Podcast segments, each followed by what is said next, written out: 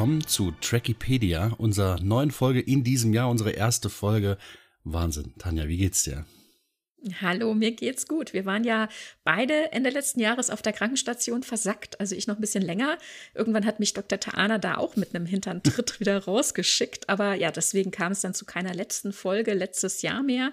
Aber jetzt sind wir wieder da. Wie geht's dir? Ich kann nicht besser klagen. Also ich meine, das Jahr ging schon mal ganz gut. Da keine großen Beschwerden. Der Familie geht's noch nicht so gut, aber das äh, zeigt gerade Besserung. Also ich bin eigentlich ganz gut mit der mit der Entwicklungskurve in diesem Jahr schon zufrieden und echt, es kann echt nur besser werden. Letztes Jahr war ja schon so semi, ne?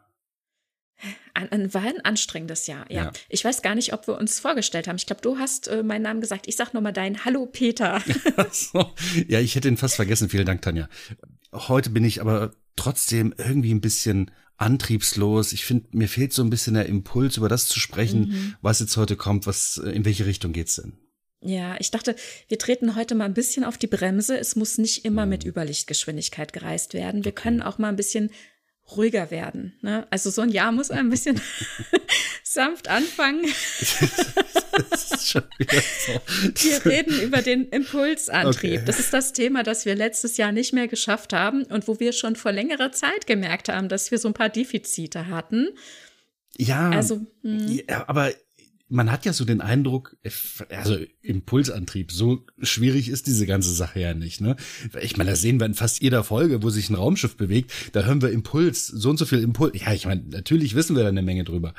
Ja, wie viel mhm. ist das denn, was wir denn da so noch erfahren haben? Ja, und wie haben? funktioniert das überhaupt? Weil zum Beispiel in Folge 17 hatten wir ja schon äh, über den Warp-Antrieb mhm. gesprochen und ich habe da so nebenbei mich dazu hinreißen lassen, kurz zu sagen, na ja, und dann ist da ja auch so eine Materie-Antimaterie-Reaktion beim Impulsantrieb in der Untertasse, la la la la la. Und dann kamen natürlich Zuschriften, dass das doch nicht so sei. Und da gucken wir gleich mal drauf, wie das sich jetzt genau darstellt. Aber vorher haben wir noch ein paar andere Themen. Gucken wir noch mal kurz zurück auf äh, das Ende letzten Jahres. Also mhm. einmal hatten wir in der Folge 26 Recht und Gesetz 2.0 ja unseren Sachverständigen Ronny da, mit dem wir einen alten Fall wieder aufgenommen haben, sind quasi in die zweite Instanz gegangen. Und der liebe Ronny hat auch nochmal im Blog einen Kommentar hinterlassen. Vielleicht schaut ihr da nochmal da nach. Da geht es nochmal um das Thema Eigentum und um das Thema, was er ansprach, den finalen Rettungsschuss und da die Begriffe Schuld, Straffreiheit etc. Da hat er eine kleine Korrektur reingebracht. Ich denke, das war ihm wichtig. Deswegen erwähne ich es hier nochmal. Und äh, darüber hinaus, also gerade im Punkto Eigentum erwähne ich es auch nochmal, Böti hatte sich auch gewünscht, dass wir uns dem Thema Geld annehmen. Ja. Ich denke, das steht auf jeden Fall ja auf der Liste. Das wird auch irgendwann kommen, genau. Toll, jetzt, jetzt ziehst du die Daumenschrauben ganz schön an, aber ich habe auch das Gefühl, dass das unter den Nägeln brennt, denn das ist so eine Sache, da würde ich gerne selbst mehr wissen wollen. Denn mhm. so richtig Bescheid wissen tue ich da jetzt noch nicht. Da müssen wir uns mal eingraben in das Thema. Ne? Das machen wir dann wann anders. Aber vorher, wir hatten ja auch ähm, Ende letzten Jahres ein ganz, ganz liebes Päckchen bekommen. Mhm, da geht es jetzt auch um Eigentum. leckeren Keksen, genau, da geht es jetzt auch um Eigentum. Und das war ja auch noch ein Buch dabei. Mhm. Das ist mhm. super lieb. Liebe Podcastläuferin, herzlichsten Dank. Das war, also wir haben uns wahnsinnig darüber gefreut. Leider haben wir beide dieses Buch bereits. Das ist die Hardcover-Version von Die Star Trek Physik von Metin Tolan. Tolles Buch, kann man wirklich empfehlen. Und es gibt einen Grund, warum wir uns das gekauft haben, weil es halt einfach unsere Arbeit, unsere Recherche doch deutlich erleichtert und den Realitätsbezug auch schön herstellt. Super spannend geschrieben und man merkt, Tolan ist ein Trekkie. Ne? Mhm, also das genau. ist äh, wahnsinnig gut zu, zu lesen. Und ja, was machen wir damit? Naja, ihr hattet ja schon Rücksprache gehalten, wir dürfen das weitergeben. Mhm. Das heißt, es äh, wechselt weiterhin die Hände. Vielen, vielen Dank dafür, dass wir das weitergeben dürfen. Also an die Hörerschaft, wer das Buch noch nicht hat und gerne haben möchte.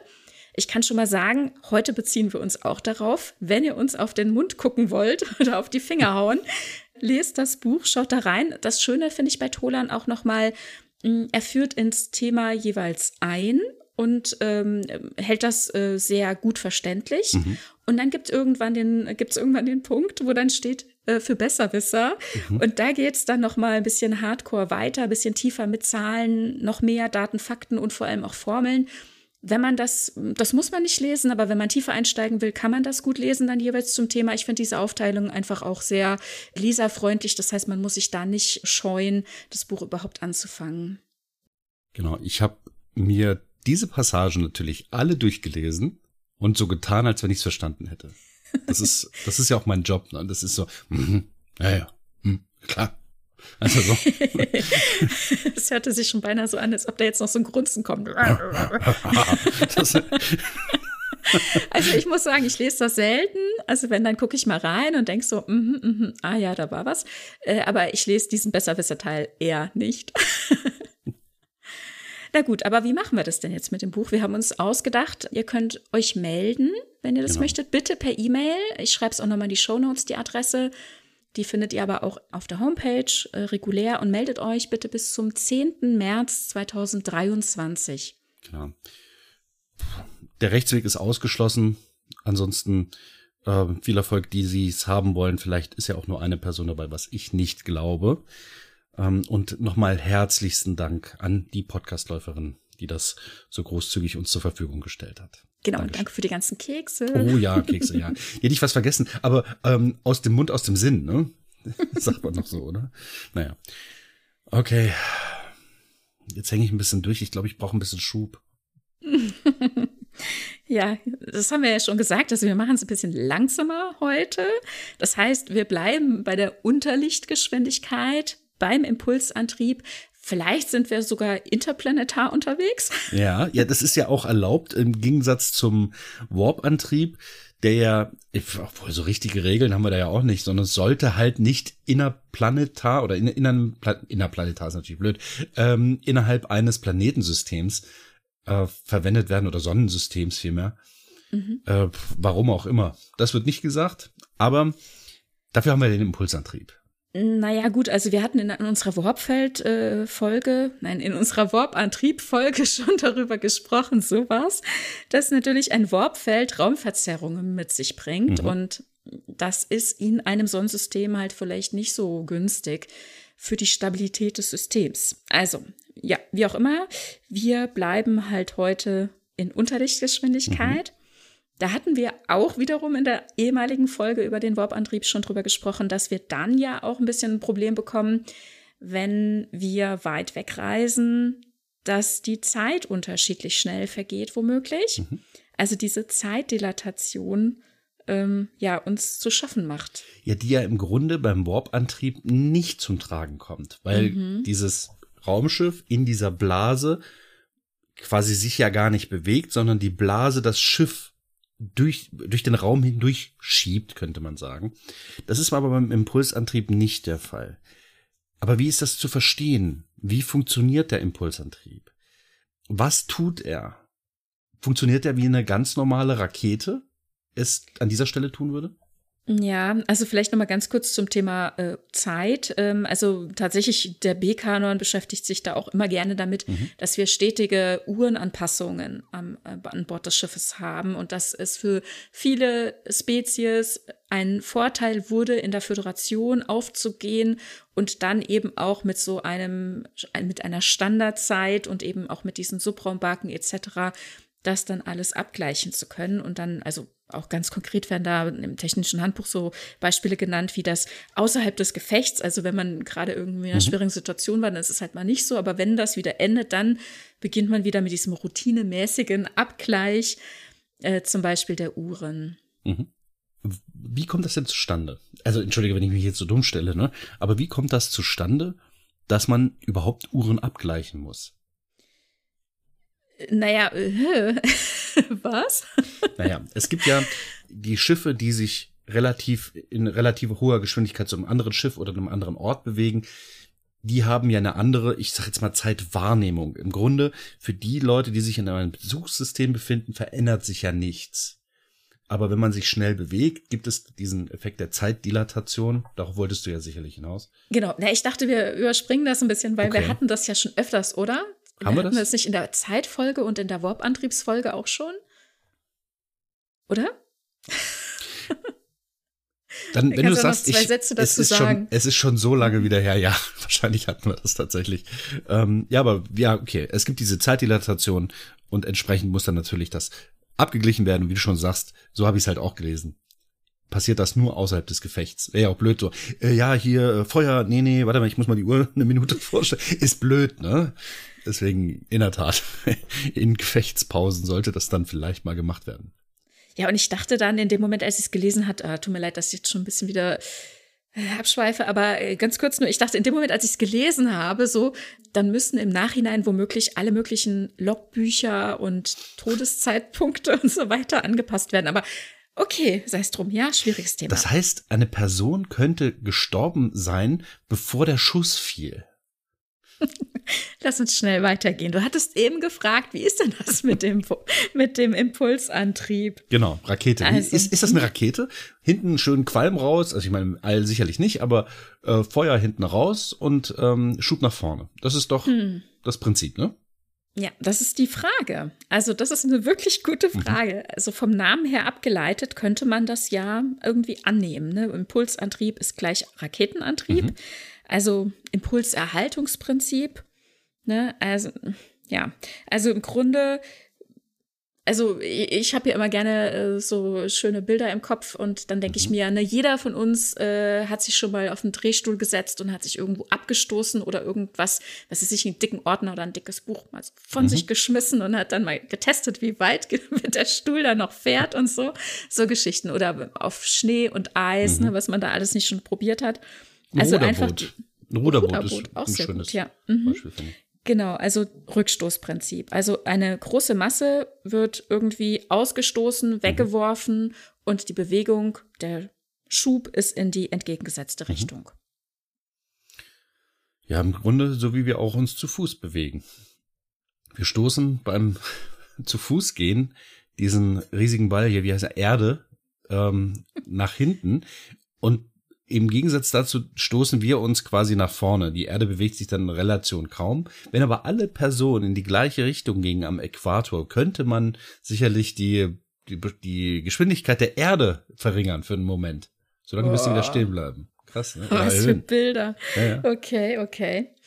Dann gibt es ja noch einen anderen Autor, den wir auch immer gerne mal wieder ähm, heranholen, ähm, die Physik von Star Trek, Lawrence mhm. Krauss hat sich da auch ein paar Gedanken gemacht und ähm, nochmal überlegt, ob das denn so passen würde, weil müsste der Impulsantrieb nicht eigentlich Schubantrieb heißen? Mhm. Also eine große Masse, die quasi ausgestoßen versus weggeworfen wird, also eine Schubkraft ausgewirkt wird, eine rasche Beschleunigung. Oder ne, versus Impuls, eine stetige kleine Ausströmung. Hm, weiß ich nicht was ich für eine Vorstellung hatte, als ich das erste Mal dieses Konzept für mich erarbeitet hatte. Also nicht auf Grundlage von Physik oder auch nicht auf Grundlage von, von dem, was ich in Star Trek sehe, sondern dessen, was ich mir vorstellte, wie es denn sein könnte oder was, was denn vielleicht in meinem Kopf möglich ist, was ich hinterher als nicht richtig herausstellte. Aber ich hatte so eine gewisse Vorstellung, komme ich später nochmal zu. Das ist ja immer so eine Spinnerei, die ich mir dann auch immer zusammenreime und äh, die ich dann immer noch loswerden will. Aber ich habe halt auch meine Indizien dafür. Okay. Und beispielsweise lass uns doch einfach mal schauen, wie, wie sind denn die, diese Antriebssysteme im Schiff in der Enterprise D angeordnet? Vielleicht lässt sich davon ablesen, wie dieser Antrieb funktioniert. Und okay. Also ich dachte, wir ja. gehen erstmal noch ein bisschen okay. theoretisch durch, was die Rakete okay, okay. betrifft, oder? Ja, ist in Ordnung, ist in Ordnung. Sorry. Also das Raketenprinzip, wo wir ja eben quasi schon dabei waren, ne? Das ist ja relativ ineffizient auch. Also wir müssen ziemlich viel Masse ausstoßen mhm. für, naja, halt um den Schub zu erhalten, um so eine Rakete hochzubringen. Und Nee, ist nicht erhalten, sondern um den Schub zu erzeugen. Zu erzeugen. Mhm. Genau. Also der, der Impuls bleibt erhalten, wenn jetzt nicht eine entsprechende Kraft entgegenwirkt, also beispielsweise Gravitation gegen eine startende Rakete. Entschuldige, wenn ich jetzt äh, mhm. reingegritscht bin, es tut mir leid. Alles gut, nee, alles gut. Also die Rakete ist, steht senkrecht, will starten, aber die Gravitation hält sie zurück. Um so mehr Kraftstoff diese Rakete geladen hat, also im Grunde zitiere ich jetzt diese ganzen Physiker, die wir auch schon genannt hatten, je mehr Kraftstoff diese Raketen geladen hat, desto schwerer ist die, desto mehr Schub muss sie ähm, ja, beisteuern oder dieses Triebwerk beisteuern, um überhaupt abheben zu können. Irgendwann ist mhm. dieser Punkt erreicht, dass diese Rakete so schwer ist, dass sie nicht mehr abheben könnte. Und im Grunde beginnt man mindestens, also oder, oder maximal eigentlich vielmehr, maximal bei dieser Masse, dass wenn man das Triebwerk an dieser Stelle voll feuert, dass die Rakete langsam abhebt. Denn dann verliert sie ja Masse durch das hinten auf, Auswerfen von Treibstoff beispielsweise. Dann erhöht sich die Geschwindigkeit und, und das ist ja auch der große Vorteil bei einer Rakete, die Masse sinkt in diesem Fall. Das mhm. heißt, der, der Schub, der relative Schub, der steigt. Das heißt, der Schub bleibt gleich, aber die Masse sinkt. Dadurch kann die Rakete schneller beschleunigen. Die wird nicht nur schneller, sondern die wird schneller, schneller. Und bis eben dieses Triebwerk, nicht das Triebwerk ausgebrannt ist, sondern bis eben dieser äh, Tank beispielsweise mhm. ausgebrannt ist und dann wirft man eben diese Stufe ab. Das sieht man ja halt auch bei einem Raketenstart und dann genau, wird dann, dann wird's auch immer weniger genau. Last und so weiter, ja. Richtig. Genau, in Star Trek haben wir ja eigentlich also nicht immer, aber sehr häufig äh, das Grundprinzip, dass wir erst gar nicht versuchen, von der Erde oder von einem Planeten abzuheben. Mhm. Zumindest nicht mit einem ganzen Schiff wie der Enterprise, bei der Voyager ja. Natürlich auch Shuttle und so weiter, aber nichtsdestotrotz versuchen wir es nicht erstmal mit so einem Riesenschiff wie zum Beispiel der Enterprise D. Mhm. Ne? Das wird im All zusammengebaut, eben um genau diese Hürde erstmal ähm, auszulassen.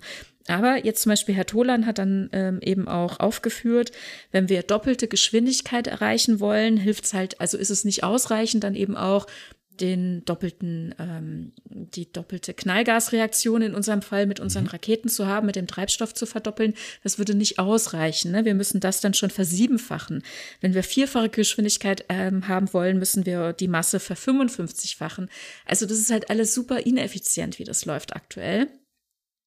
Dann hat er sich überlegt, wie kommen wir denn mehr in Richtung Impulsantrieb? Also wie kriegen wir das effizienter? Was können wir denn da dran machen?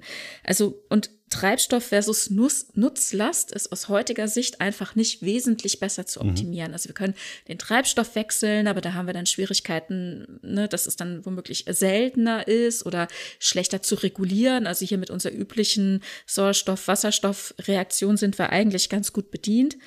Das heißt, Daran können wir nicht so viel machen, aber was wir machen können, wir können die Ausstoßgeschwindigkeit verbessern. Je schneller ausgestoßen wird, desto schneller, also wirklich in der 1 zu 1 Übertragung, haben wir dann eben auch die ähm, Reisegeschwindigkeit. Also doppelte Ausstoßgeschwindigkeit ist doppelte Reisegeschwindigkeit. Das wäre ein Punkt. Aber wie man das umsetzen kann, ist halt auch wieder die Frage. Ja, und das, diesem Ganzen ist ja auch wieder eine physikalische, eine weitere physikalische Grenze gesetzt. Wenn man sich jetzt überlegt, okay, ich habe jetzt nicht das Problem, dass ich ganz viel, also das ist jetzt meine Hypothese, ne? ich habe nicht das Problem, dass ich ganz viel Masse mitnehmen muss, sondern ich kann aufgrund von, was weiß ich, Fusionsgeneratoren einen starken Schub nach hinten ausstoßen, weil ich eine hohe Geschwindigkeit von einem relativ leichten Gas habe. Aber, und das ist eben die Begrenzung, dieses Gas kann auch nur maximal also oder noch nicht mal mit annähernd Lichtgeschwindigkeit ausgestoßen werden. Dann ist da Ende. Das geht nicht schneller. Mehr Energie kann dort nicht ausgestoßen werden. Das heißt, entweder erhöhe ich dann die Masse, die ausgestoßen wird, also die Menge an beispielsweise Gas, also Masse, oder ich müsste irgendeinen anderen Weg finden, der sich aber aus dem mir liegenden, vorliegenden Material eben nicht ergibt. Also ich sehe jetzt hier nicht irgendwie, dass es irgendeine andere Technik ist. Meiner Meinung nach, und so sehe ich das hier in diesen Materialien, ist der Impulsantrieb ein ja, Rückstoßantrieb, wie es eigentlich mhm. auch eine Rakete ist. Und wenn man ganz genau auf diese Schnittzeichnung hinschaut, also das sieht man außen an dem, an der Enterprise D nicht. Aber wenn man sich die Schnittzeichnung anschaut, sehen diese, diese Düsen, oder ja, diese Teile von, äh, von diesen Rückstoßgeneratoren, so nenne ich es jetzt mal einfach, eben aus wie Düsen. Die sind aber so verbaut, dass sie nach außen hin eben nicht sichtbar sind. Ja, wobei wir sagen müssen, das ist B-Conner-Material, ne? Mhm. also die ähm, Blueprints, äh, die Baupläne und auch die technischen Handbücher, die wir jetzt vorliegen haben, sowohl das alte antiquarische Handbuch als auch das ganz neue im Crosscult Verlag erschienen. Das ist natürlich alles B-Kanon. Wir wissen, es gibt dazwischen auch mindestens noch ein weiteres technisches Handbuch. Mhm. Das liegt mir nicht vor, das konnte ich mal einsehen, davon war ich nicht so überzeugt. Wir lieben ja sehr, das haben wir ja schon immer wieder betont, dieses ganz alte, dieses blaue mhm. äh, technische Handbuch, ähm, die aus dem Hehl Verlag, das kann man noch antiquarisch kaufen und die ganzen äh, Quellen sind natürlich wieder in den Show Notes. Aber das ist von Sternbach mhm. und Okuda geschrieben. Genau, das sind halt tatsächlich die Leute, die damals eben an TNG gearbeitet haben, die das begleitend, unterstützend erklären zu dem, wie sie die Serie gedacht haben, veröffentlicht haben. Mhm. Deswegen ordne ich persönlich das für mich als höher als nur B-Kanon ein. ja, ich meine, weißt du, wenn Tolkien etwas über den Hobbit schreibt und jetzt taucht irgendwas auf, was über krähenfüßige Vögel in demselben Universum ist.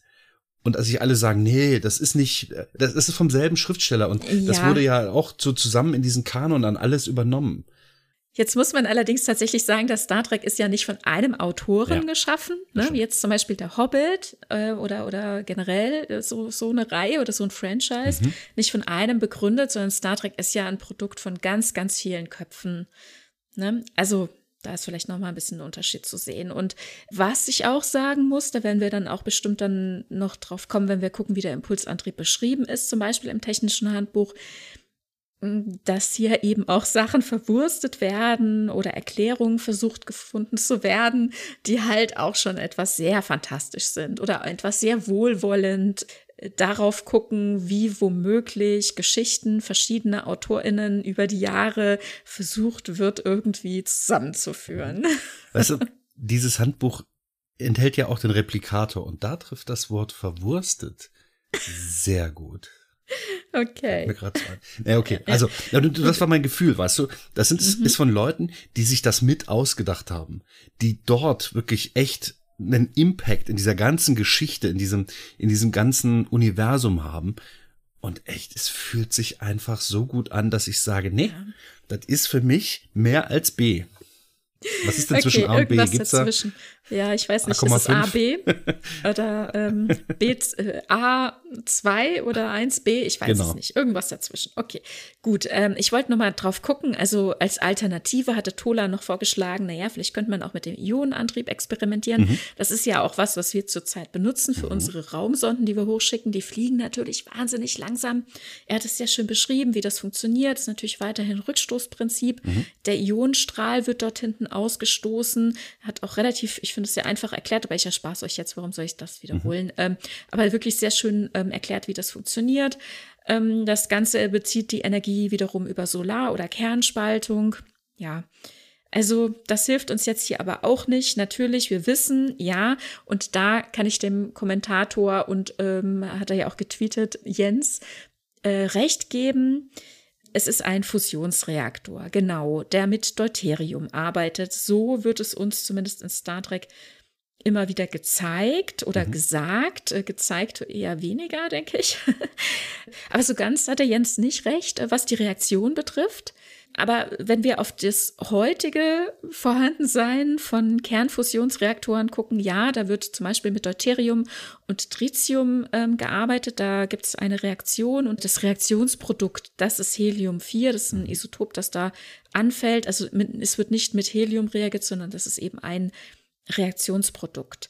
Das Problem ist natürlich, wir können heutzutage kein Fusionskraftwerk bauen. Mm, wir schaffen das heute eher in Teilchenbeschleunigern oder eh in Teilchenbeschleunigern.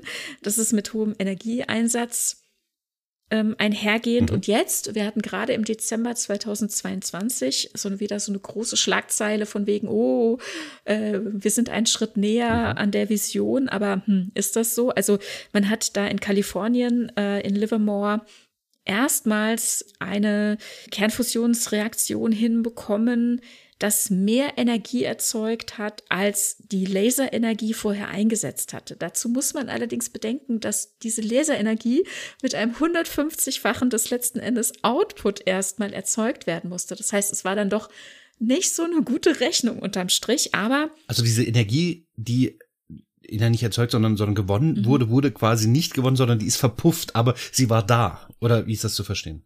Genau, also um es äh, in Zahlen zu sagen, sie haben 2,05 Megajoule Laserenergie mhm. eingesetzt für ähm, eine Kernfusion, die dann 3,15 Megajoule Energie äh, ergeben hat. Aber mhm. man musste erstmal 300 Megajoule investieren, also elektrische Energie investieren, um überhaupt diese knapp 2 Megajoule Laserenergie herzustellen. Ja, also wenn man erstmal ja. 300 investieren muss, um zwei zu bekommen, um daraus dann wieder drei zu machen, okay. Aber immerhin aus diesen zwei Megajoule drei Megajoule zu machen, mhm. das war schon ein Schritt. Also das ist das erste Mal so geglückt. Das war jetzt aber auch gar nicht daraufhin abgezielt. Die untersuchen eigentlich was ganz anderes. Die, die untersuchen die Auswirkungen äh, der Zündung einer Nuklearwaffe unter eben kontrollierten Bedingungen, so dass sie dann eben genau gucken können, was da im Detail passiert. Mhm. Und dabei ist es eben gelungen, unterm Strich dann mehr Energie zu erhalten, als man vorher eben durch diese Laserenergie für die Fusion selbst investiert hat. Ne? Also ist auf jeden Fall ein spannendes Ergebnis. Irgendwer wird sich dem bestimmt annehmen. Also die arbeiten, wie gesagt, an einem anderen Bereich, aber sehr spannend. Und das, was man ja erhofft, dass eben die Fusion anders als die Kernspaltung keinen radioaktiven Müll verursacht, mit dem wir nicht wissen, wo wir hin sollen. Ja. Und das wäre natürlich was, ne? Und wir hatten auch schon mal drüber gesprochen, als wir, ich meine, über den Replikator gesprochen haben, dass ich glaube, ja, es müsste die Folge gewesen sein, dass das natürlich ein Punkt ist in Star Trek, ne? Also, dass die Energieknappheit überwunden wurde, dass alle Dinge ja zur Verfügung haben. Ne? Also dadurch, dass eben zum einen genug Energie da ist, aber dann auch in Kombination mit der Replikationstechnik, dass daraus dann eben auch keine Knappheit, kein mhm. Hunger mhm. und so weiter mehr auf der Erde herrschte. Ne? Also in der Geschichte Star Treks. Ich klopfe auf Holz, ich klopfe so ja, auf Holz, ne? Ja, also das wäre halt jetzt wirklich ein, ein ähm, Schritt, ne, den es zu begehen gilt mhm. irgendwie. Mhm da steckt gerade viel Hoffnung drin, auch wenn es halt noch sehr viele Jahrzehnte brauchen dürfte, um damit irgendwie weiterzukommen. Mhm. Und dennoch bewegt sich das Raumschiff, die Enterprise D, immer noch mit dem gleichen Prinzip wie ich hier zu Fuß auf der Erde, nämlich mit Rückstoß. Das ist die Vermutung, ne? Also es wird in Star Trek viel davon gesprochen, dass Fusionsreaktoren zum Einsatz kommen.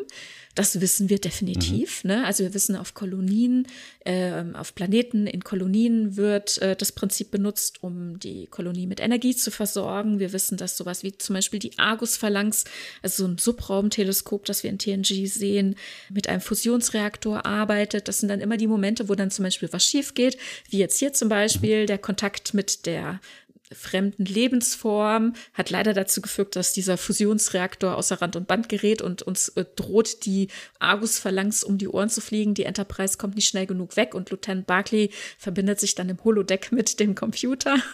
Großartig. Genau. Gute Idee. Was kann schon schiefgehen? Äh, genau.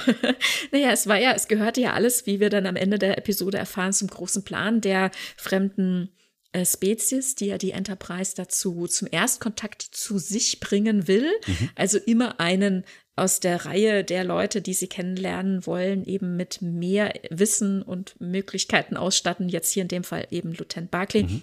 Aber in diesem ganzen ähm, Durcheinander haben wir da eben erfahren, dass die Argus Phalanx mit einem Fusionsreaktor funktioniert. Also das erfahren wir immer mal wieder. Aber so explizit, dass mal gesagt wird, ach ja, der Impulsantrieb und der dortige Fusionsreaktor, da, da, da, da, da. Hm, ich weiß nicht. Das hören wir halt nicht so unbedingt. Ne? Wir haben prominent den Warp-Kern mhm. gebaut, wir haben einen wunderschönen Maschinenraum rund um den Warp-Antrieb.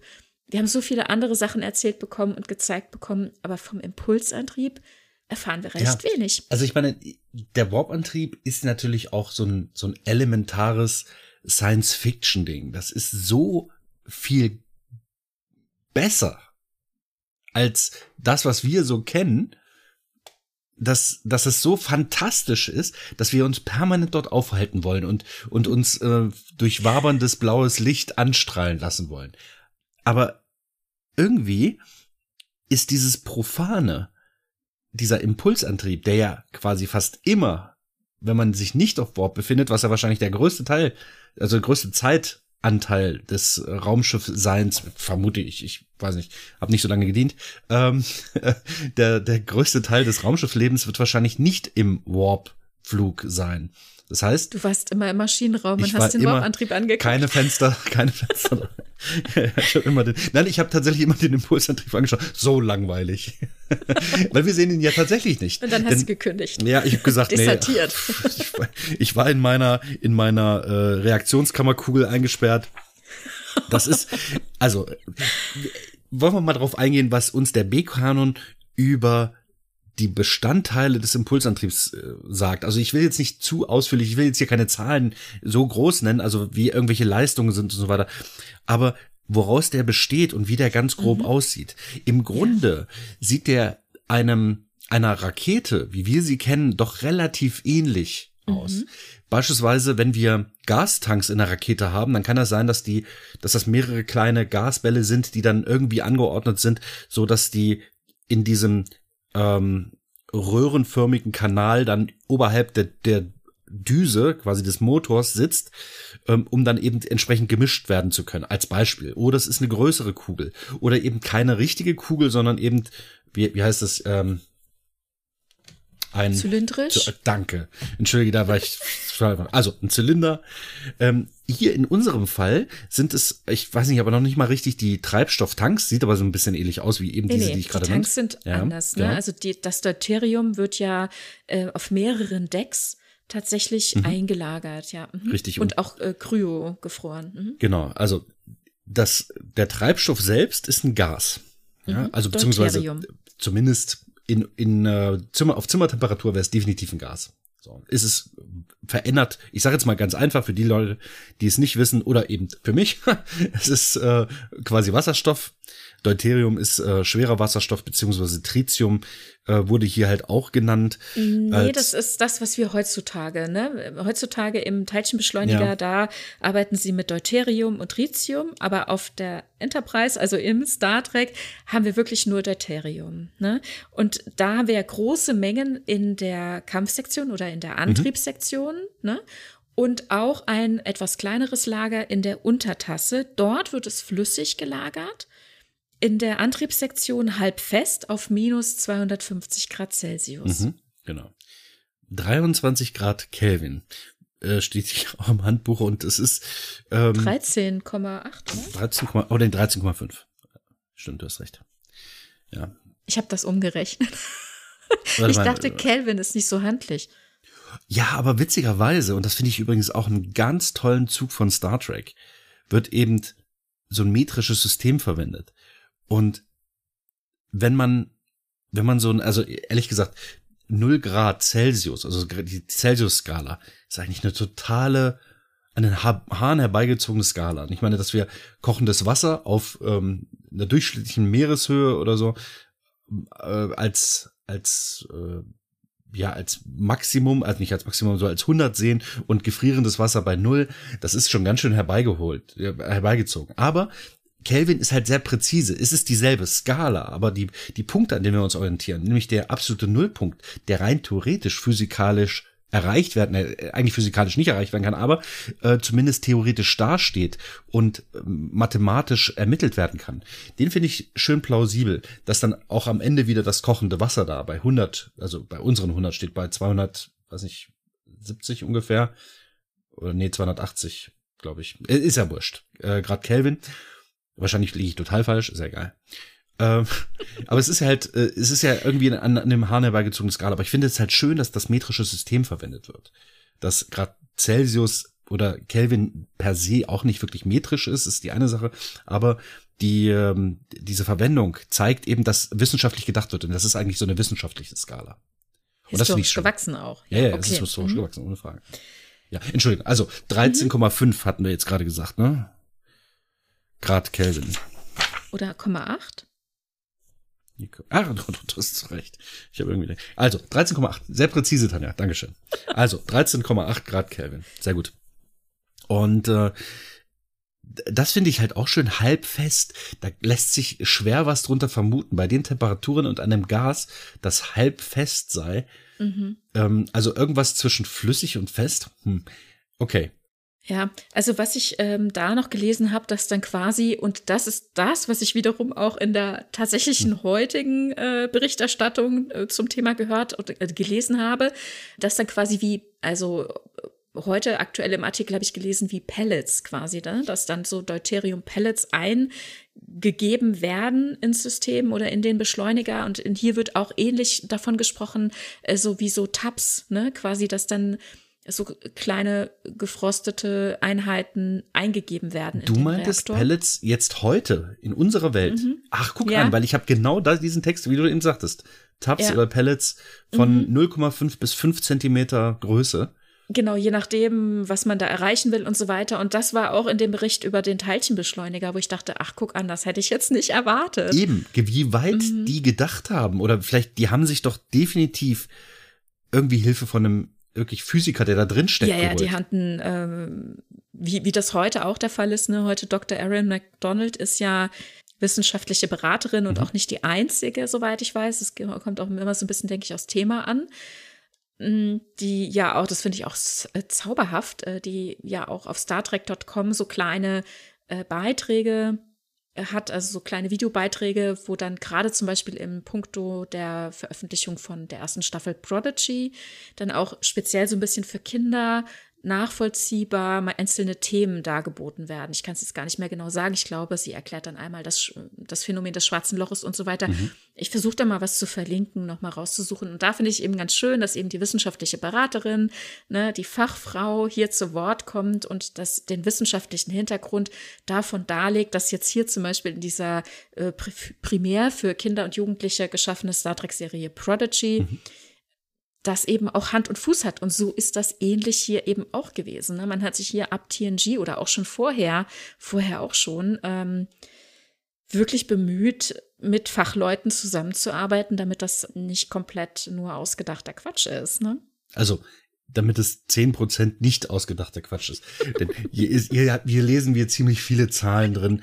Die sind irgendwie auch plausibel. Aber, ja. aber allein das jetzt mit diesen Pellets und Tabs, Ne, dass das so eine mhm. Überschneidung mhm. gibt mit der Realität von einem Buch, das zu einer Zeit geschrieben wurde, wo das vielleicht noch nicht relevant war oder wo das vielleicht theoretisch auch aufgegriffen worden ist. Das ist schon echt weit vorne. Finde ich richtig, mhm. richtig gut. Und das ist es das, was mir so Spaß an Star Trek macht, dass die nicht so weit von der Realität weg sein wollen. Im Gegenteil, so nah wie möglich dran, aber fantastisch genug, um ja Dinge zu erschaffen, die es momentan einfach nicht gibt, aber die plausibel sind. Ja, ich sehe es ja auch gerade, diese Tanks, die, also diese Reservetanks beispielsweise für die, mhm. äh, für das Deuterium. Ah, okay. Mhm. Ähm, fast beträgt 113 Kubikmeter, wobei jeder bis zu 9,3 metrische Tonnen flüssigen Deuteriums aufnehmen kann. Das ja, sind schon so echt riesige Zahlen, Dinge. Ja, ja, wenn so viele Zahlen kommen, da dachte ich, da könnte man mal nachrechnen, wenn ja. man die Dichte hat und so weiter. Man hat die Temperatur, das Volumen, die, mhm. das Gewicht, man könnte da mal nachrechnen. Aber ich habe es gelassen. Ja, ne? ja, nee, also nee. Bei manchen Sachen will ich es auch gar nicht genau wissen. Wir haben ja auch schon andere, also es braucht noch nicht mal rechnen, dass man hier bei manchen Sachen auch sieht, dass da eine Kommastelle falsch ist oder die Einheit einfach mhm. falsch gewählt ist. Ne? Du hattest dich äh, amüsiert im Vorfeld darüber, dass die Wandstärke ähm, der Kugel größer ist als der Durchmesser der Kugel. Mhm. Das kann natürlich so nicht stimmen. Das ist ein, das ist ein äh, Kommata-Fehler. Genau. Ja, genau. Ähm, das ne, ist halt, wie es ist, auf jeden Fall. Aber lass uns auf den Aufbau gucken. Da hattest du ja eben schon angefangen, ne? Also einmal eben diese äh, Reaktorkugel, ne, da wird gesagt, dass es etwa ein Durchmesser von sechs Metern sind. Also diese, der Aufbau des Triebwerks, eines Triebwerks an sich. Ne? Mhm, da haben wir Impulsreaktorkammern werden die hier genannt. Mhm, ähm, ja. Aber die sind halt Kugeln, ne? Es sind halt drei genau. hintereinander geschaltete Kugeln. Genau, drei hintereinander positionierte Kugeln, jeweils Durchmesser von sechs Metern. Das mhm. ist ja schon mal eine Hausnummer. Ne? Ja, eben. Und ich, ich ja. finde, ich finde, das würde auffallen, wenn wir das in irgendeiner Folge gesehen hätten. Das hätte uns das, auffallen das müssen. Das hätte uns auffallen müssen.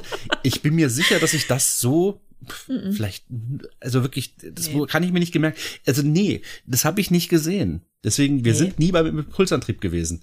Ne? Nee, Aber gut. Nicht so konkret. Weißt nein. du, wenn wir, wenn wir einen Film über einen Roadtrip äh, zeigen, ne, dann mhm. zeigen wir ja auch nicht hier, was für Reifen da auf dem Fahrzeug sind, ne? Naja, man sieht sie von außen, aber man würde jetzt nicht die Nockenwelle untersuchen. Das stimmt schon, ja. Ja, das mhm. ist, äh, beispielsweise, ne? Es, ja. ist, mhm. es gibt bestimmt so ein paar Sachen, die einfach so profan, so billig sind, so, so langweilig sind. Ja, der langweilige, langsame Antrieb, wer will den denn sehen? Äh, Loser da unten, echt, wer arbeitet denn da?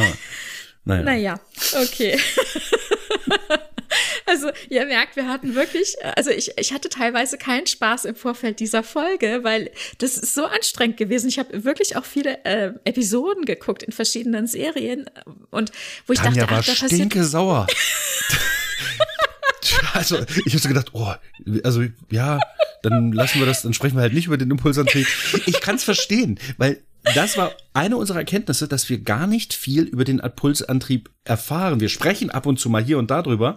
Äh, Ständig, Ja. ständig wird über den Impulsantrieb gesprochen, aber nie so, dass wir damit irgendwas Gescheites anfangen können. Du hattest Genau. da noch die Idee, guck doch noch mal die Folge in Deep Space Nine, One Little Ship, ne, Genau. wo sie quasi in, geschrumpft sind und in, in diesem, ich sag mal in Anführungszeichen Modellschiffchen Mhm. in die Defiant hinten reinfliegen, ja. Und dann habe ich genau noch mal geguckt, wo fliegen sie denn da rein und was sehen wir denn da so? Und es ist zauberhaft. Das ist wirklich eine süße Folge, aber so wirklich erklärt hat mir das auch nicht wirklich was. Im Zweifel, es hat mich in dem Moment eher noch ein bisschen mehr verwirrt, weil die fliegen in die magnetische Plasma-Leitvorrichtung rein, hinten rein, ja. Und das, obwohl gerade nur der Impulsantrieb seinen Vorstart äh, genommen hat, also die Vorstartsequenz wurde initiiert.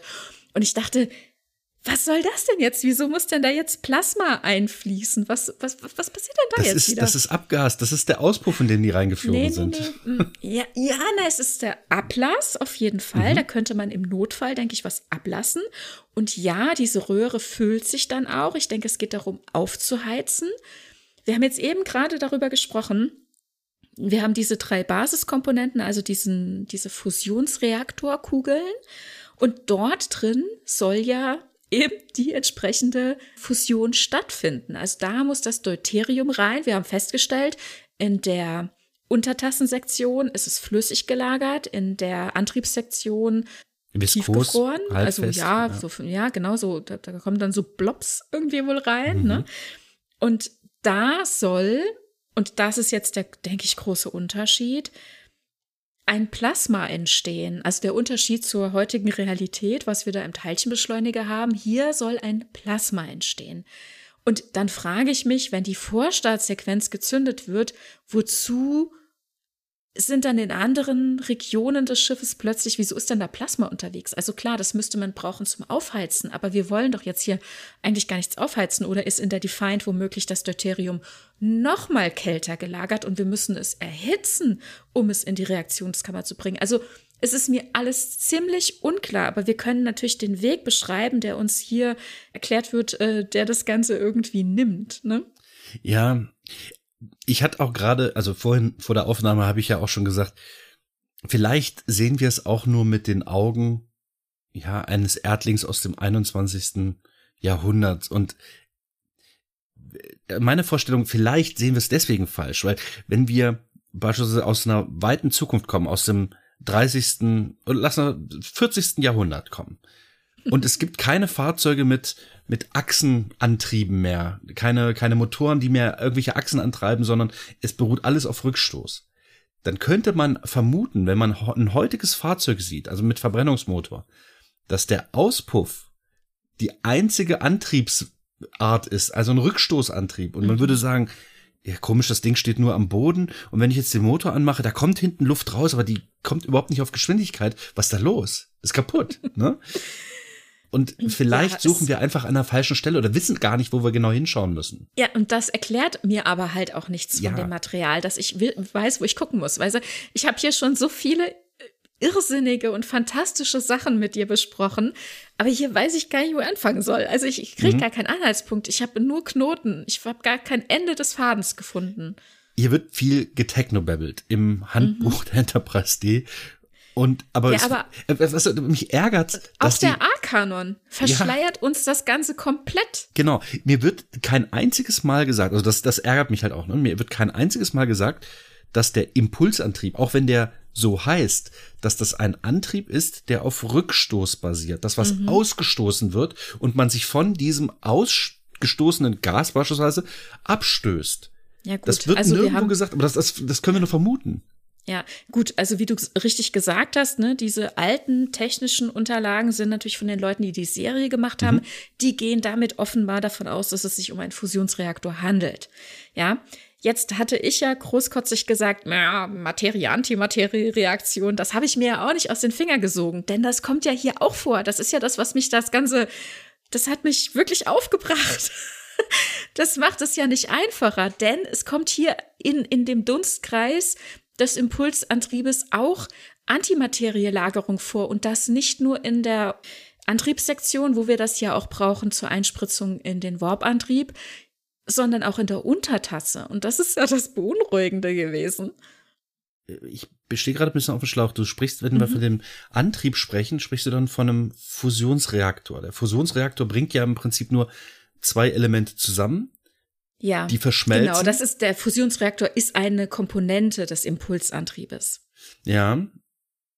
Ja, genau. Und aber das sagt halt auch nicht, ob das oder wie, wie er am Ende funktioniert, was mit dieser Energie, die daraus gewonnen wird, mhm. was dann damit passiert.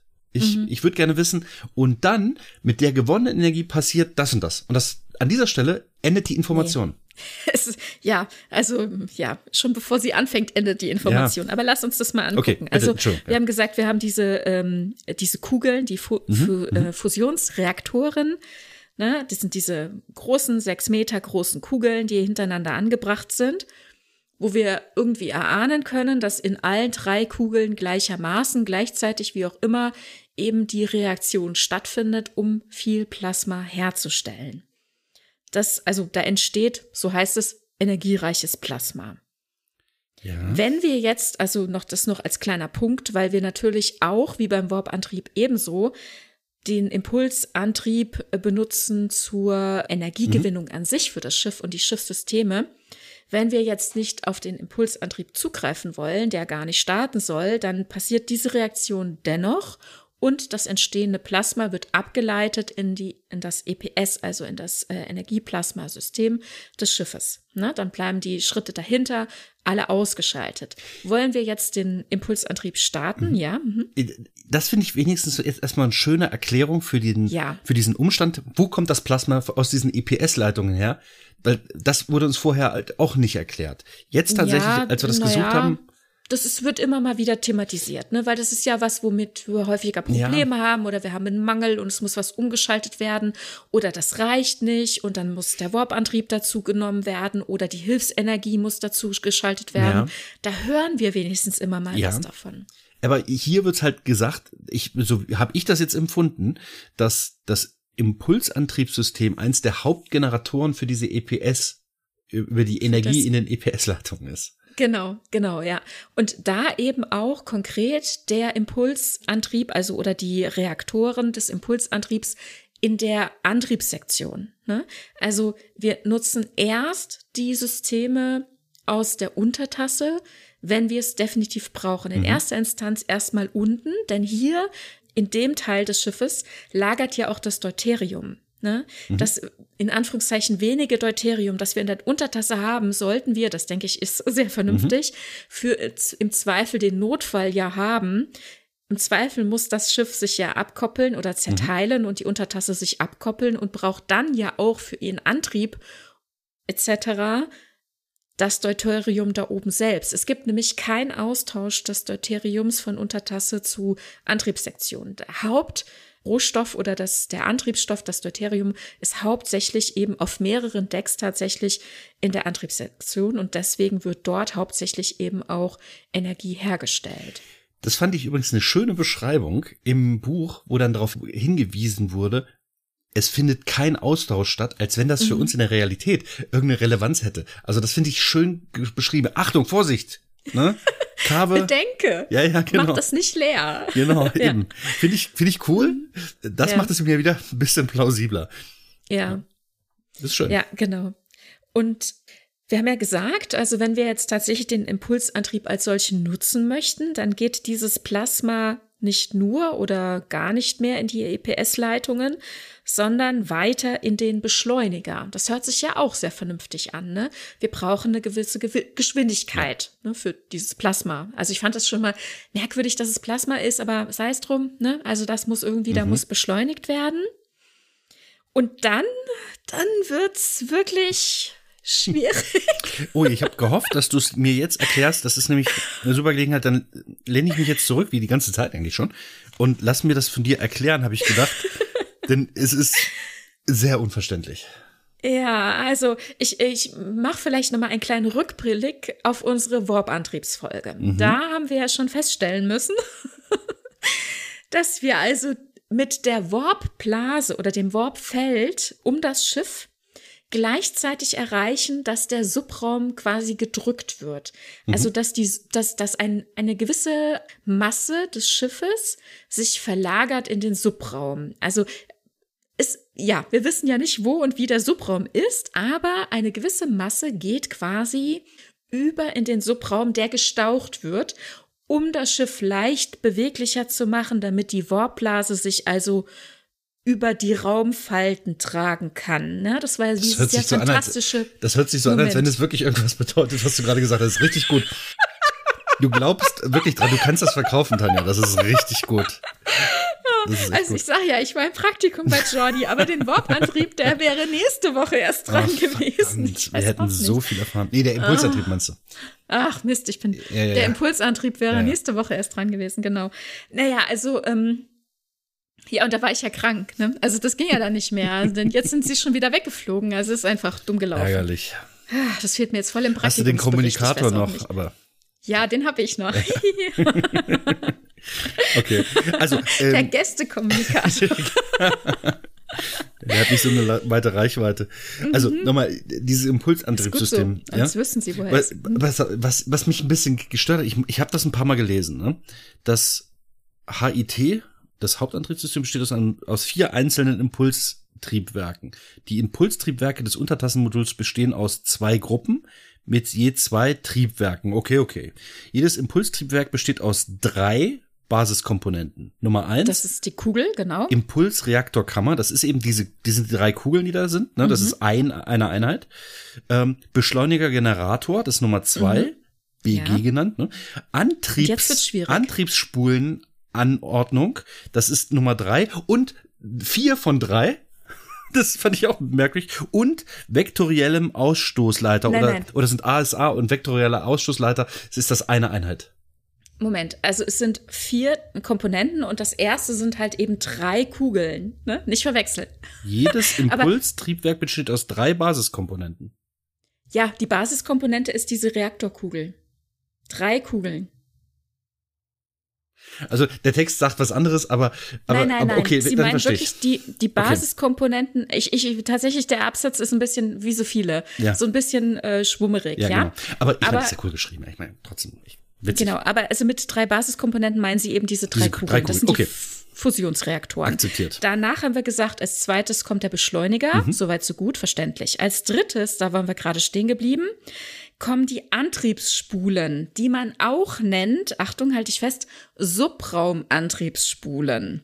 Und jetzt dachte ich natürlich im ersten Moment, ach, warte, äh, beim Warp-Antrieb, da haben wir doch den Raum, den Subraum mhm, mhm. etwas gestaucht, haben etwas Masse, um Masse verlagert in den ja, Subraum, genau. Mhm, um die Masse im Normalraum zu reduzieren. Hex, Hex, ja. Aber jetzt hier ist es noch schlimmer. Es ist wirklich noch schlimmer. Also, die Reduzierung der scheinbaren Masse der inneren Oberfläche des Schiffes ermöglicht das Vorbeigleiten des Kontinuums an der äußeren Oberfläche oder anders ausgedrückt, erleichtert, so im anderen Handbuch äh, ausformuliert, ähm, erleichtert das Vorbeigleiten der Raumzeit am Schiff. Autsch. das ist schon hart, oder? Das ist, das ist zu viel. In der Zwischenzeit. Das ist, ist zu viel. Ist mir der Schädel explodiert. Ich hab, ich kann ehrlich, das ist schlimm. Weil, ehrlich gesagt, dieser Satz ne, besteht aus mhm. Worthülsen.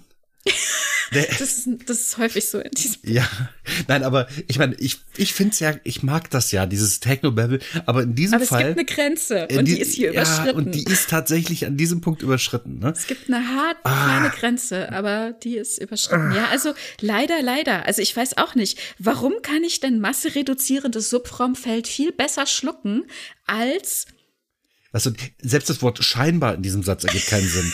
ähm, scheinbare Massereduktion auf der Innenseite, Außenseite, Flutsch, Subraum. Nein, das ist wirklich schlimm. Also das ergibt leider keinen Sinn. Das, lass uns das den ist definitiv. Nee, nee, das ist der richtige Moment, bevor wir zum vierten Schritt in okay. diesem Antrieb kommen.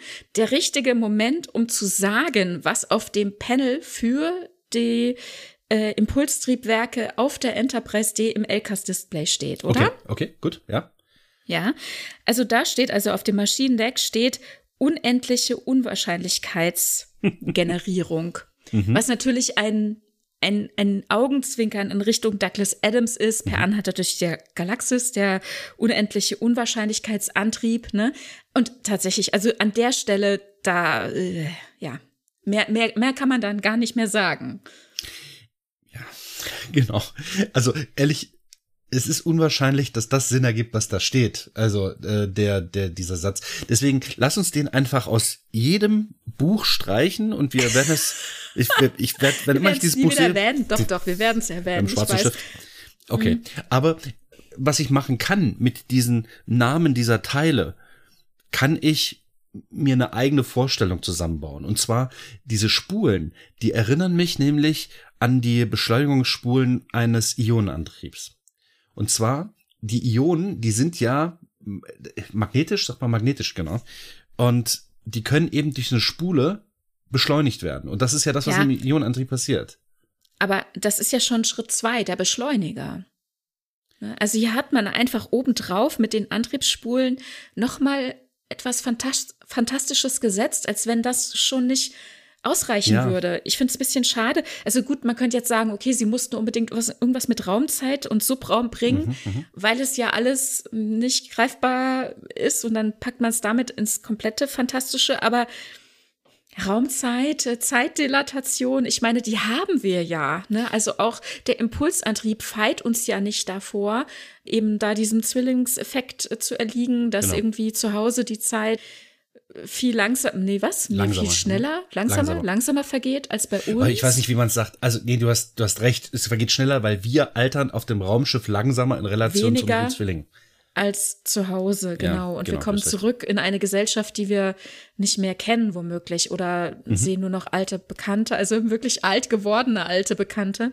Ja, im unteren Bereich dieser Geschwindigkeit ist es ja, also bei einer Viertel Lichtgeschwindigkeit ist es ja noch wenig. Vertretbar, genau. Das ja. haben wir noch nicht gesagt. Ne? Man sagt, also Impulskraft erreicht maximal 0,92 C, das ist die C, Lichtgeschwindigkeit. Genau. genau, Lichtgeschwindigkeit. Also äh, das 0,92-fache der Lichtgeschwindigkeit und ein Viertelimpuls ist dann halt ja 0,25 C. Ungefähr, ja, also äh, sehr weit aufgerundet. ja, ja ich ungefähr. weiß, so wird halt immer davon gesprochen, ein mhm. Viertel, 0, also eigentlich dürfte es, müsste es weniger sein, wenn wir uns an dem 0,92 ja, oder 0,22, ja. Mhm. orientieren. Jetzt hier wird immer gesprochen, ne, da, der Standard sei ein Viertelimpuls, also 0,25 mhm. Vielleicht ist es nicht will, linear.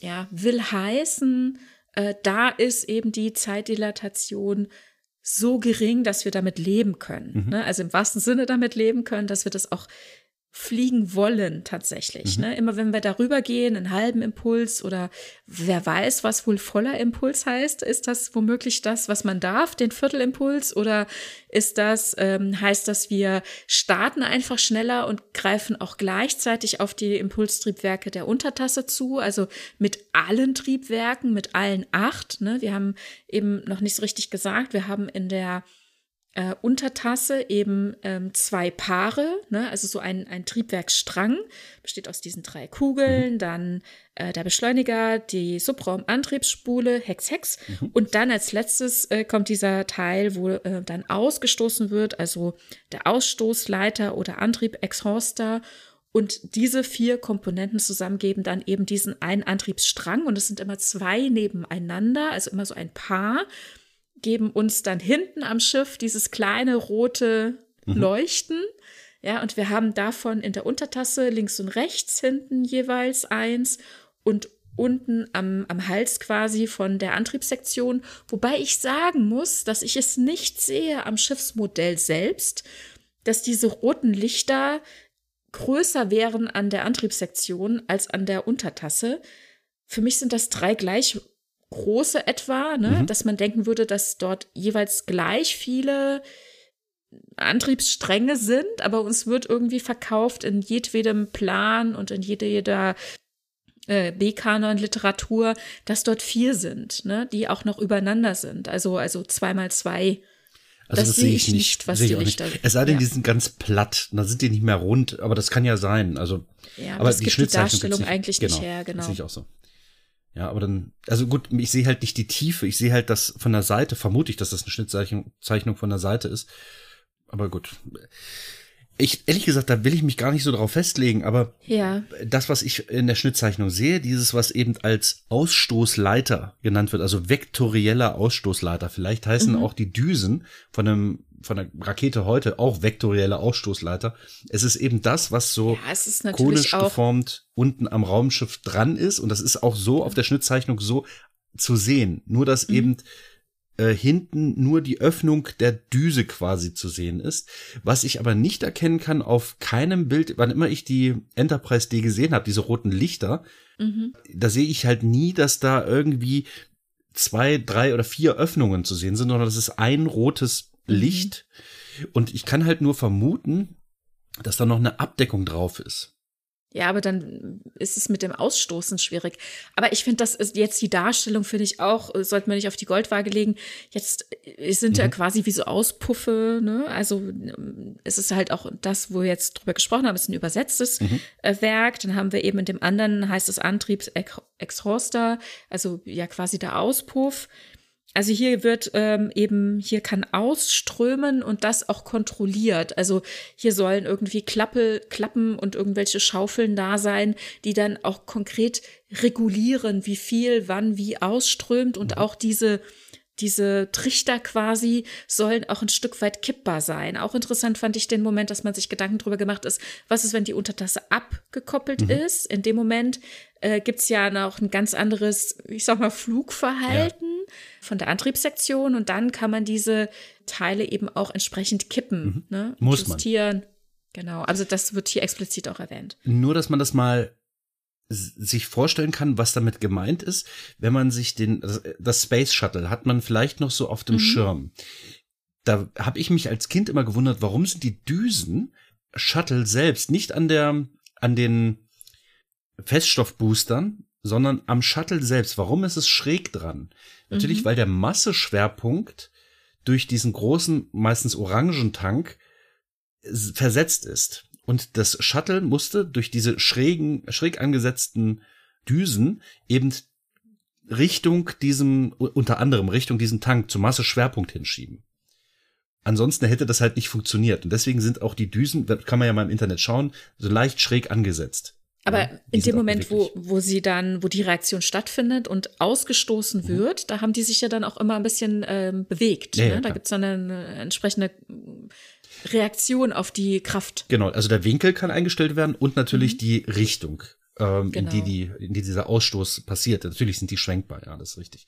Nur, ist, ich wollte halt, weil ich früher immer gesagt habe, warum, das kann ja gar nicht fliegen, das ist doch schräg dran, ja, aber der Schwerpunkt liegt halt unterhalb, also bauchseits des Shuttles, nämlich in diesem Haupttank.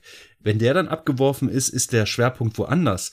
Aber dann tritt halt eben auch keine Gravitation im so ma großen Maße zum Tragen. Und deswegen kann das da schräg an diesem Shuttle dran sein. Und du sagtest eben gerade, wenn die Untertasse getrennt ist, die Auslassöffnung beziehungsweise die äh, Ausstoßleiteröffnungen, die sind halt recht mittig in der innerhalb der Untertassensektion angebracht, aber zusammen, wenn das Schiff zusammengekoppelt ist, ist die Auslassöffnung äh, des ja der der Kampfstation heißt sie oder der Rumpfsektion mhm. vermutlich zu weit unten, kann ich nur vermuten, wenn jetzt eben ja, Sie haben, ist. Sie haben gesagt, in welche Richtung es dann mhm, geklappt genau. wird, wenn die Untertasse abgekoppelt ist. Genau, das Und weiß ich jetzt nicht mehr. Dass oben an der Untertassensektion die Düsen trotzdem laufen, auch wenn gespart werden sollte, hörte oder las ich, dass eben dort tatsächlich immer noch die Impulsantriebe weiterlaufen. Auch wie gesagt, eigentlich sollte da gespart werden, weil es eben nicht zwischen diesen beiden Schiffteilen transportiert werden kann. Wie du ja auch ja, schon sagst. gut. Dann, um die Untertasse mit äh, Energie zu versorgen, zum Beispiel. Ne? Mhm. Aber das ist halt nur zu bestimmten Situationen auch tatsächlich eingeschaltet wird, um es als Impulstriebwerk mhm. mit zu genau. benutzen. Ne? Und dann in dem Moment, wenn jetzt Picard zum Beispiel sagt, aha, voller Impuls oder so, ne? Was heißt das denn im, im Grunde? Also vielleicht heißt es dann, keine Ahnung, also welche Geschwindigkeit auch immer angepeilt wird. Es könnte sein, dass wenn dann zum Beispiel Maximum ähm, angesagt ist, dass dann die Untertasse mit eingeschaltet wird, während normalerweise sonst eben nur die Antriebssektion zum Tragen kommt. Das ist halt was, das wissen wir nicht so richtig. Natürlich ist das Filmmaterial, was wir in der Serie jeweils dann auch sehen, von Folge zu Folge wieder mit äh, mhm. verwendet. Ne? Man, manchmal sieht man die äh, Lichtchen an, manchmal sieht man sie aus. Ja, ne? Ja gut, darauf kann man es nicht festlegen. Aber was ich früher annahm, war, Impuls bedeutet eine gewisse Geschwindigkeit.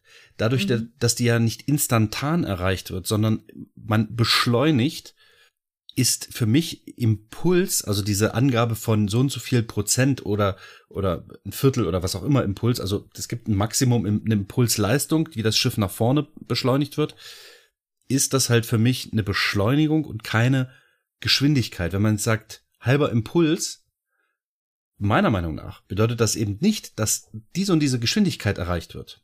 Und dann wird gebremst, sondern die Beschleunigung findet bis zu einem gewissen Punkt statt. Vielleicht mhm. wird das aber auch anders genutzt, aber es findet bis zu einem gewissen Punkt statt. Und dann schaltet man den Antrieb auch wieder aus.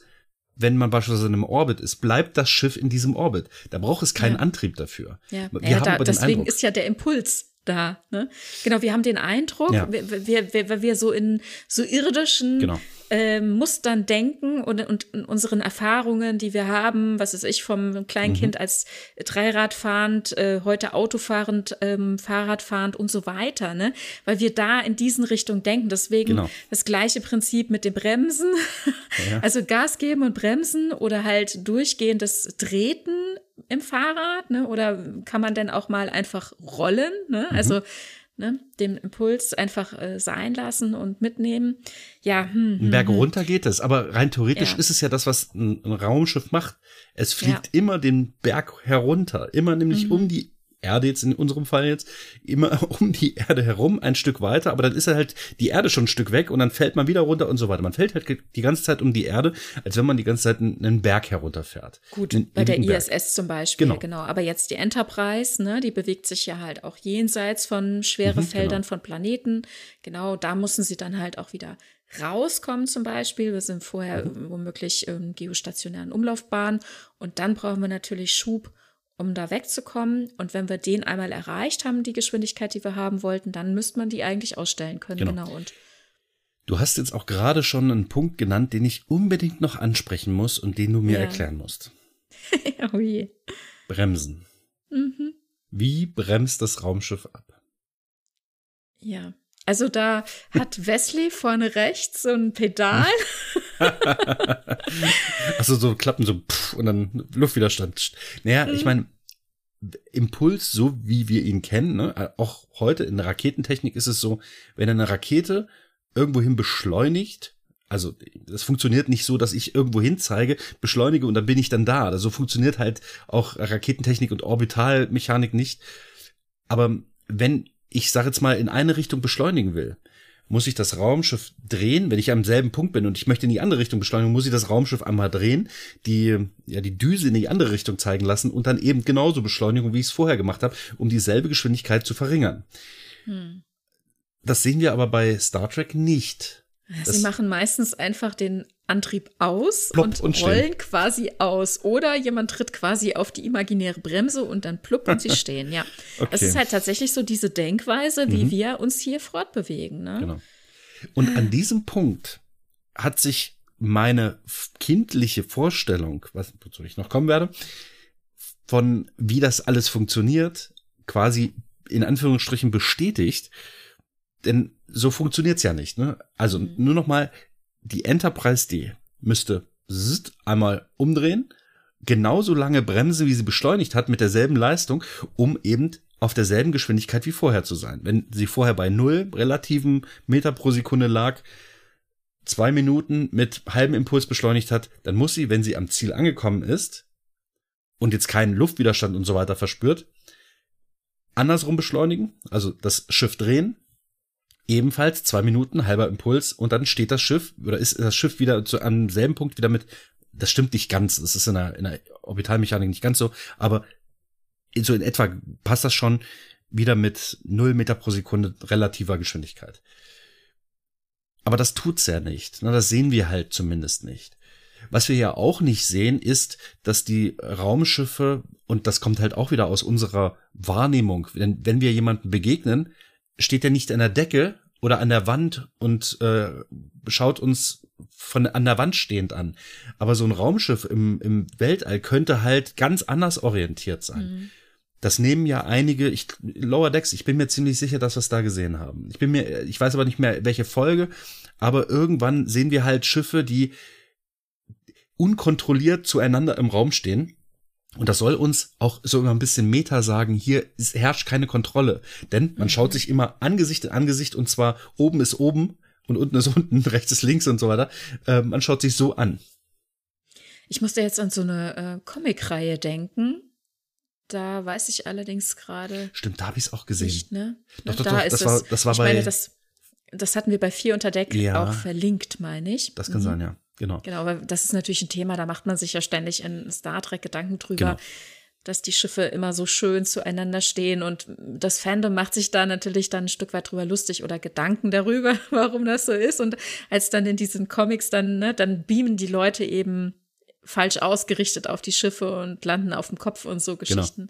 Genau. Ja, beispielsweise, wenn ein Raumschiff in ein in ein, ähm, wie sag schon hier, eine Sternbasis einfliegt. Raumdock. Mhm, genau, ja. in ein Raumdock beispielsweise einfliegt dieses Raumschiff müsste rückwärts dort reinfliegen.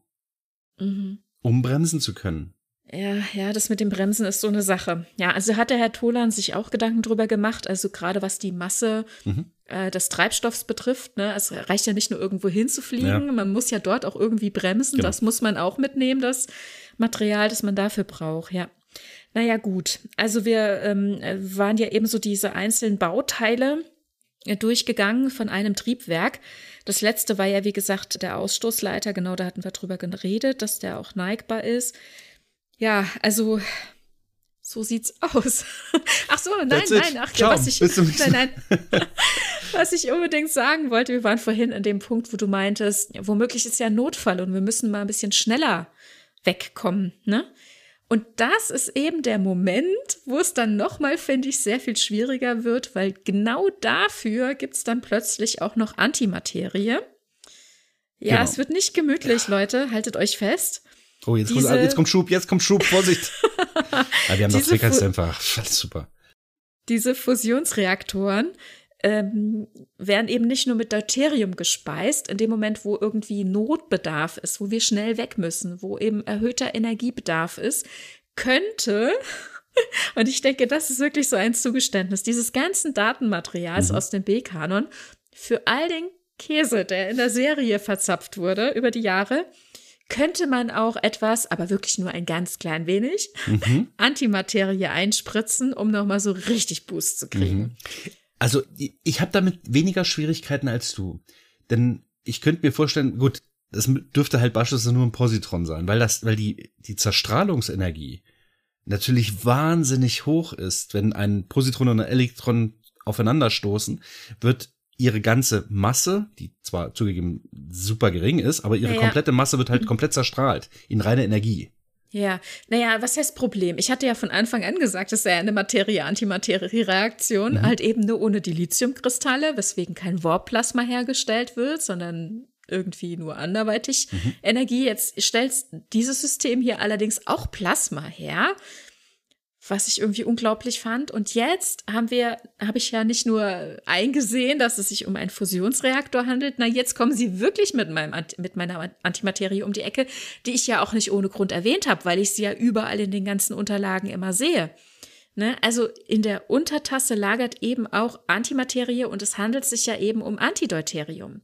Das ist das, was sehr sorgfältig, was wir sehr ausführlich, denke ich, äh, dargelegt haben, wie wichtig es ist, dieses Antideuterium sicher zu verwahren, denn es darf ja nicht mit irgendwelcher Materie in Kontakt kommen. Wir können es nicht einfach durch eine Leitung schicken, weil ja das Antideuterium schon allein mit der Leitung reagieren mhm. würde und uns würde das Schiff schon quasi auseinanderfliegen.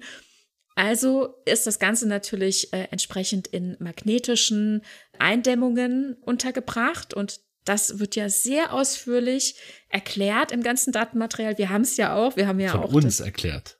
auch von uns erklärt in unserer mhm. Folge zum Warp-Antrieb, genau. Und dann war ich halt entsprechend irritiert, dass auch in der Untertasse mhm. dieses super gefährliche Material da so ein bisschen rumlagert und ich fand es total ja. plausibel, als du damals gesagt hast, naja, dann wird das eben zur Energiegeneration, sagt man, Energiegewinnung, Ener mhm. Energiegewinnung sagt man eigentlich auch nicht, aber also, also auf jeden Fall, also ich sage jetzt mal zur Stromgewinnung in mhm. der Untertassensektion verwendet, ist so als Notstrom. Das fand ich absolut plausibel. Ich auch. Ja. und es ist, und stellt sich raus, auch das stimmt. Ne? Also es stimmt irgendwie alles. Also ja, wir haben hier auch Antimaterie, die zur Not eben auch eingespritzt wird in kleinen Dosen, um das Ganze nochmal zu pushen. Ja, von mir aus. Also wenn dieser Fusionsreaktor das aushält, na gerne, mach das, na klar. Keine Ahnung. Ja, wahrscheinlich ist das so wie die Lachgaseinspritzung bei einem Auto, wenn es nochmal, wenn mal richtig Gas gegeben werden muss dann voller Impuls und ich, ich, bestimmt sagen die auch irgendwas. In irgendeiner Folge sagen die und hier nochmal 110 Prozent oder so. Das sagen sie nicht, aber ähm, bestimmt ist da irgendein also, Code, der dafür steht, dass jetzt nochmal Lachgas eingespritzt werden muss. Okay, also wie auch immer, also wir, wir sehen einfach, ne, unterm Strich bleibt, wir wissen einfach super wenig über diesen Impulsantrieb. Mhm. Er ist irgendwie da und er funktioniert sehr gut. danke, ja, danke, viel, sehr gut. Ja. Und irgendwie ist er sehr selbstverständlich, ne? Und das scheint so dieses Normale zu sein, das Übliche, das doch jeder weiß und kennt. Und ach, da müssen wir gar nicht drüber Worte verlieren. Mhm. Weil der, ne, sagen wir es wie es ist, der richtig geile Scheiß, der ist im Maschinenraum. Das ist der Warp-Kern, da ist der Warp-Antrieb, das ist das, was jeden interessiert. Ja. Darüber haben wir auch ausführlich gesprochen. Da kriegen wir alles haarklein erklärt. Da können wir jede Leitung nachvollziehen. Wir wissen echt alles von dem Ding, also nahezu alles. Aber ja, du hast es gelernt. Also wie gesagt, bei Jordi, ne, der hat dich jede Leitung selbst nochmal prüfen lassen. Aha. Danach hat er auch nochmal jede Leitung selbst geprüft. Naja, also ähm, ja, aber beim Impulsantrieb schwierig, schwierig, schwierig. Ja. Ja. Aber er funktioniert. Also äh, ich, mhm. ich finde. Sehr gut sogar. Ja, ich finde, so von der Logik her, das kann ich vertreten, wenn ich eingestehe, dass da so ein paar Sachen sind, die vielleicht irgendwie nicht plausibel sind. Es gibt keine Düsenauslässe nach vorne. Okay, dann ist es halt einfach nur anders dargestellt. Es ist halt einfach nicht gezeigt, dass das Schiff rückwärts ins Sternendock einfliegt, weil jeder würde sich fragen, äh, warum rückwärts? Das stimmt da nicht? Stimmt da? Das ist doch, weil es fühlt sich nicht gut an. Ich weiß es doch selbst. Man sieht dieses Schiff vorwärts in, in dieses Trockendock fliegen. Oder vorwärts auch aus der Sternbasis herausfliegen. Wenn das nicht so wäre, wenn das rückwärts rausfliegen würde, also gut, rückwärts müsste es nicht rausfliegen. Aber rückwärts müsste es reinfliegen. Nicht, weil der kein Platz ist, sondern weil es bremsen muss. Ja? Und man würde sich halt die Frage stellen, warum sind die so Panne? Was ist, was stimmt mit denen nicht? Die hätten da mal vorwärts fliegen können, weil es unserem Empfinden entspricht. Es ja, ist ja. ästhetisch einfach richtig, wenn das Schiff vorwärts fliegt. Auch wenn es nicht physikalisch korrekt ist. Da mache ich der Serie, den Film gar keinen Vorwurf, weil ich verstehe, wie es ankommen soll. Ja, ja, natürlich. Und so ist es halt einfach. Und das ist in Ordnung, kann ich akzeptieren. Und hier wird viel Wort um Dinge verloren, um die sich in anderen Franchise niemand jemals einen Gedanken machen würde. Und ja, hier wird uns pauschal echt kann man es nicht sagen. Viele machen sich auch Gedanken, aber nicht alle. Ja, und okay. Ja. es wird, es wird hier schon äh, schön was ausgearbeitet, ja. Also, ja, das war das Wort zum Impulsantrieb, oder? Echt? Ich habe noch so viel, ich habe ja noch so eigene Ideen, die ich vielleicht oh je, oh je. Du wolltest mich jetzt, du, also wirklich. Du wolltest mich übergehen. Ich kann es verstehen. Peter, was hast du für Ideen? Also wirklich, es war bei mir, ich habe immer gedacht, Impulsantrieb, das hört sich fancy an, das ist kein Raketenantrieb, das ist kein Rückstoßantrieb, das kann es nicht sein, das ist mir zu, ich mache jetzt Anführungsstriche in die Luft, billig. Mhm. Das ist so einfach, damit fliegen unsere Raumschiffe heute. Ne, also so, nein, nein, nein, nein. Auf meiner Enterprise D keine, keine Düsen, nee. Nee, nee, nee, nee. Dass dort kleine Manövrierdüsen da sein könnten, ne? Haben wir nicht mhm. drüber gesprochen, aber das ist sicherlich der Fall. Die, die sind ja da, genau, ja. die haben wir. Mhm. Und das ist absolut plausibel. Ne? Ein, auf der einen Seite also ich sage jetzt mal rechts am Schiff, ein Stoß nach oben, auf der linken Seite ein Stoß nach unten und schon dreht sich das Backbord, Steuerbord. Genau, richtig. Dann dreht sich das Raumschiff um die eigene Achse nach rechts oder nach links beispielsweise. Und das ist echt das, absolut plausibel. Okay. Aber, Dann aber fallen dieses, wieder alle aus den Betten. wenn die Kopfüber sind, wird ganz schlecht. Nein, aber, aber das, dieses Schiff nach vorne beschleunigt, indem es was hinten rauswirft, das fand ich als junger Mensch, der Star Trek konsumierte und der sich so ein Bild davon machte, fand ich einfach zu billig. Ich hatte was Fantastischeres vor Augen. Sowas, ich meine, das, ich, wir wissen, es gibt nichts, dass man sich im leeren Raum an irgendwas festhalten kann. Aber das war irgendwie meine Vorstellung, dass man irgendeinen Fixpunkt in einem ja nicht vorhandenen Fixpunkt all in so einem Gitter sich nimmt und sich daran abstößt. Weil ich habe die Überlegung eben, dass das Schiff immer geradeaus ausgerichtet ist, auch beim Ankommen. Gut, beim Warp-Antrieb ist es so, es bewegt sich ja im Prinzip gar nicht. Aber beim Impulsantrieb, man fliegt vor etwas weg oder man dreht um und fliegt in die andere Richtung, okay, da dreht sich das Schiff tatsächlich und fliegt in diese Richtung. Aber wenn man dann sagt, okay, ähm, das Schiff hinter mir hat äh, seinen Antrieb verloren, beschleunigt also nicht weiter in unsere Richtung. Und wir machen den Antrieb aus. Dann holt das Schiff nicht auf, ne, was uns verfolgt hat bisher. Sondern wir müssen umdrehen, bremsen und auf das Schiff leicht zu beschleunigen, weil es uns ja immer noch verfolgt. Der Abstand wäre sonst immer gleich. Das waren so für mich Indizien, dass man sich an ja so einer imaginären 3D Gitterstruktur entlang hangelt. Meine, klar, gibt es nicht. Ne? Aber das, was mir Star Trek gezeigt hat, war eben, dass es kein Rückstoß sein kann. Denn vorne sind keine Auslassdüsen. Und wie kann ich sonst bremsen? Voller Impuls zu dem Planeten. Ja, äh, bremsen, bremsen, umdrehen, umdrehen. es passiert nicht. Sondern man bleibt, man, man geht in den Standardorbit. Da drückt einer am Knopf, so, und dann ist man plötzlich im Orbit. Wir sehen diese Manöver nicht. Also die finden sicherlich offensichtlich statt. Meine Vorstellung war aber eine andere. Ne? Dass man mhm. sich irgendwas greift und dieses imaginäre Ding an sich entlang schiebt. Und das ist auch der Grund, warum man keine höheren Geschwindigkeiten erreichen konnte. Ne? Da habe ich mir noch nicht mal den Warp-Antrieb erklärt. Sondern einfach nur, wie man sich an einem Klettergerüst durchs Weltall hangelt. Hm. Gut, ist total unplausibel aber so fantastisch, dass ich gedacht habe, das muss es sein. Ja, naja, es hat die Fantasie angeregt ja. und ich finde, das äh, genau. ist auch das Wundervolle an all dem. Richtig, ja. genau das ja. ist es. Ich konnte dem immer so viel entnehmen. Ich konnte mir immer Dinge vorstellen, die dort passieren, wurde dann auch häufig mal enttäuscht, dass es dann ganz profan ist. Allein auch die Medizintechnik und so weiter, das hat mich immer wahnsinnig fasziniert. Was? What? Durch die Haut? Heute geht das. Das gibt's doch Darüber was. sprechen wir wann anders. Darüber sprechen wir ein anderes. Also, jetzt haben wir aber ganz schön Fahrt aufgenommen, finde ich halt auch. Ne? Wir haben hier richtig, richtig Schub gegeben. Mhm. Obwohl wir eigentlich fast nichts wissen, worüber wir reden konnten. Ja, Standardgeschwindigkeit ist ein Viertel Impuls, ihr wisst, sonst wären ja. wir euch zu jung geblieben. Nein, wie was? Sonst, sonst wären die anderen womöglich zu alt geblieben. Zu langsam. Okay, aber wir sind nicht ganz äh, so langsam. Wir gehen auch ein bisschen mit der Zeit. Deswegen sind wir jetzt auch bei Mastodon.